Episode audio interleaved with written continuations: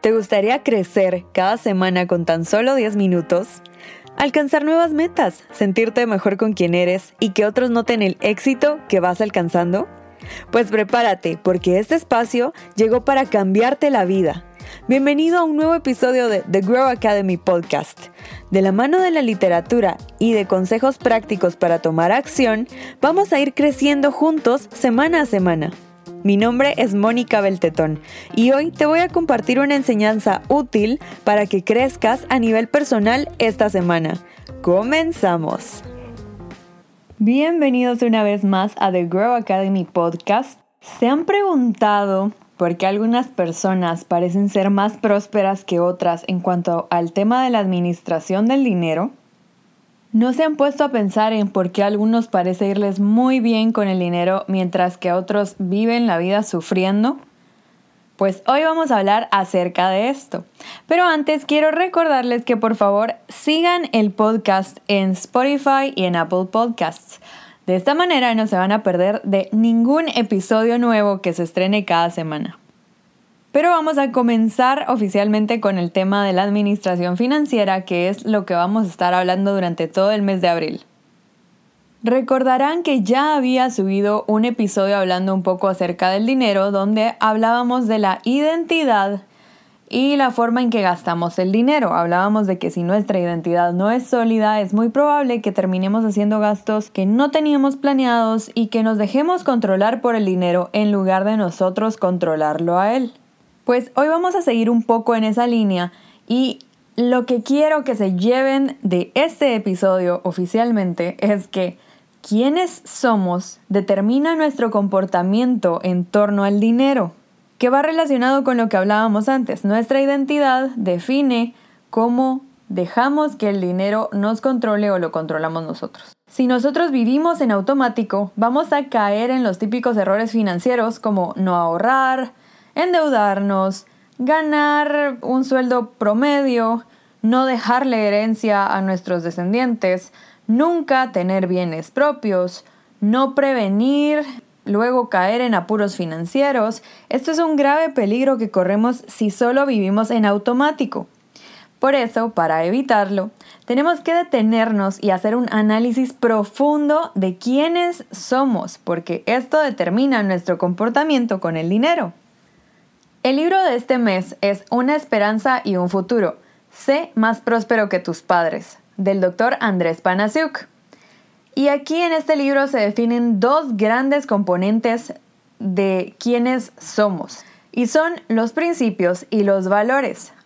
Aunque se escuche básico, es fundamental revisar nuestros principios y revisar nuestros valores en algún momento de nuestras vidas, porque si no, seguimos viviendo en automático, no tenemos ni idea de qué es lo que más valoramos y solo nos dejamos llevar por eso y nunca tenemos idea de cuáles son nuestros principios, entonces no somos coherentes al actuar. Pero definamos un poco estos dos conceptos, ¿sí? Los valores, por ejemplo, podemos definirlos como las cosas que consideramos importantes en la vida pueden ser buenos o pueden ser malos, porque puede que valoremos cosas negativas. Si yo tengo un vicio y para mí es de lo más importante que hay en la vida, pues uno de mis grandes valores va a estar equivocado. Los principios, en cambio, son siempre correctos. Estos son como más universales. En cambio, los valores los escogemos nosotros más personalmente. Los principios son normas y reglas que seguimos para que nos vaya bien en lo que hacemos. Como les decía, si no tenemos claros nuestros valores y nuestros principios, puede ser que nos desviemos en el tren de la deuda o en el tren de los gastos excesivos para complacer a otros porque nuestra identidad falla. Y estoy segura de que nadie aquí quiere eso, nadie quiere incurrir en deudas, nadie aquí quiere gastar más de lo que gana y, y vivir en apuros financieros todos los meses. Creo que de verdad nadie quiere eso. Lo que queremos es prosperidad financiera. Y por eso es que hoy estamos hablando del tema y vamos a hacer un ejercicio que nos va a ayudar a comenzar a buscar esa prosperidad financiera para toda la vida. Continuando en esta línea, podemos hablar de que los valores son sencillos de identificar, ¿sí? Solo pónganse a pensar en cuáles son las cosas que más valoran en la vida y en por qué las valoran. Y no solo lo vean de la parte teórica, sino que deténganse y analicen realmente a qué es a lo que más tiempo le dedican en la semana. Por ejemplo, a trabajar, a cuidarse a ustedes mismos en un gimnasio, a ver televisión. ¿Qué es lo que más valoran realmente? Luego de detectar esos valores, piensen, ¿creen que son los valores correctos? ¿Les gusta de verdad la idea de basar toda su vida en esos valores?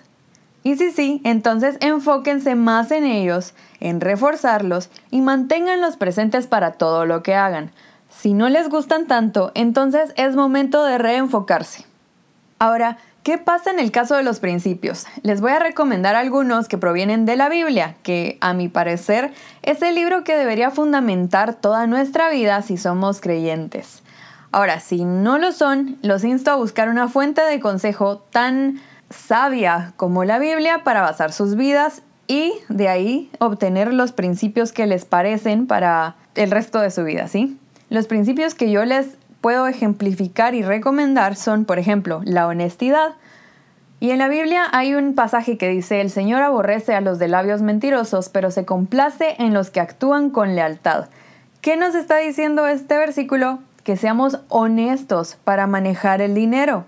No nos quedemos, por ejemplo, con vueltos o cambios que no nos pertenecen. Seamos cabales en todas las cuentas que hagamos. Y esto es como una promesa de que si somos justos, nos va a ir bien. Otro principio es la responsabilidad. Eh, aquí podemos hablar sobre el versículo en que Jesús habla de que le den a Dios lo que es de Dios y al César lo que es del César, ¿no? Si tributamos en nuestros países y cumplimos con todas las obligaciones estatales financieras que tenemos, nos va a ir bien también.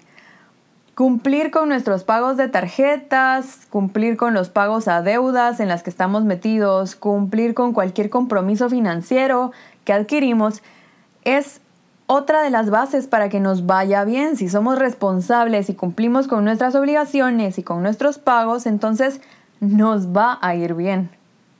Por último, también les puedo hablar del principio de la integridad, que es muy, muy, muy importante. Hay un versículo que dice, no se asocien íntimamente con los que son incrédulos. ¿Cómo puede la justicia asociarse con la maldad? Y de aquí podemos obtener que nos recomiendan nunca comprometernos en proyectos deshonestos solo por hacer dinero. No sé si a todos les pasará en la vida, pero hay muchas oportunidades de generar ingresos de formas deshonestas. Pero el principio de la integridad nos dice no lo hagas. Y si tenemos claro que este es uno de nuestros principios fundamentales, de seguro nunca lo vamos a hacer y nos va a ir bien. Estos son algunos ejemplos que podemos tomar para basar nuestra vida financiera. Así que vamos ya a la parte accionable de este episodio, ¿sí? Nuestra tarea va a ser investigar un poco acerca de principios y reflexionar sobre los valores. Vamos a hacer un cuadro con dos columnas. La primera van a ser nuestros valores, la segunda nuestros principios. Y quiero que listemos tres valores fundamentales y tres principios fundamentales. Reflexionemos por qué estos valores y principios nos pueden ayudar a subir de nivel en las finanzas. Valoro la familia pues puede que esta se convierta en mi fuerza para trabajar cada día más duro y generar ingresos. ¿Valoro ayudar a otros? Entonces puedo manejarme con generosidad y enseñarle a los demás a ser generosos con su dinero. ¿Valoro mi independencia? Pues esto puede ser mi motor para poner en orden mis finanzas y nunca endeudarme. Pensemos, ¿qué principios me pueden ayudar a mejorar mis ingresos, multiplicar mi dinero, ahorrar más y no endeudarme?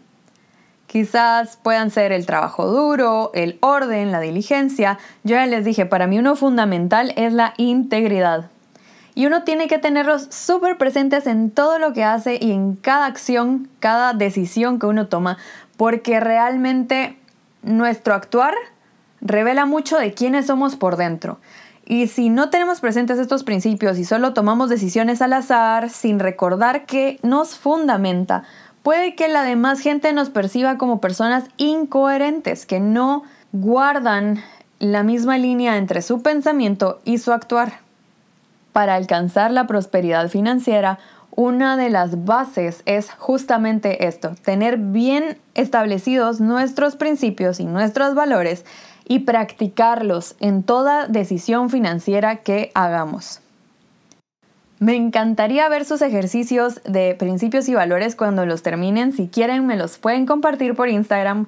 Pero ya tenemos un primer ejercicio para comenzar a buscar esa prosperidad financiera que vamos a necesitar después de todo este periodo que estamos viviendo en el que hay mucha incertidumbre, no sabemos si habrá una recesión económica.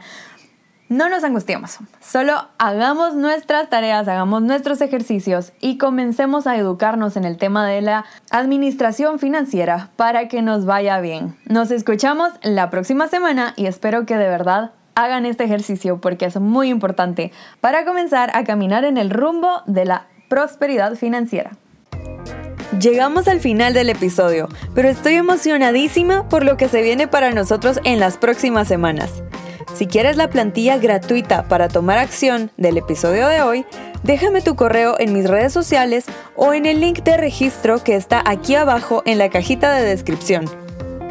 Si el aprendizaje de hoy te emociona tanto como a mí, por favor comparte este episodio para que otros puedan unirse y aprender herramientas que los ayuden a mejorar su vida y a crecer.